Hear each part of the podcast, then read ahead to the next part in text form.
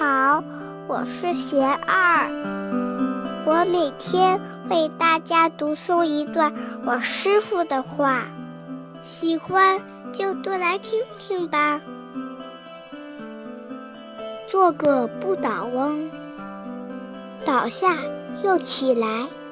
我师傅说，有的人指出问题，是自己却有问题。有的人是随声附和，有的人是出于烦恼。问题有的是偶然犯错，有的是方法有误，有的是认识没到位。对于人与事，都要分清是哪一种情况，才知道怎样去解决。而不是用情绪和感受来认识外境。受打击是难免的，但不要被击倒。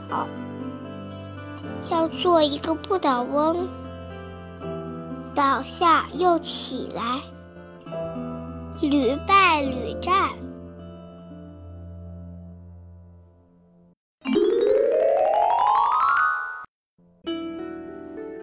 我师傅还说，面对外境的不如意，我们最应该做，也唯一应该做的，就是改变和提升自己，多一点心力去成长自己，少一点时间去担心别人的伤害。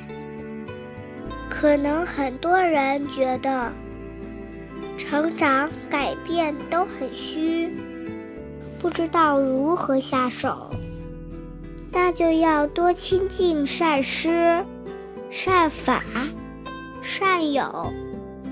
如俗话说：“近朱者赤。”这就是改变。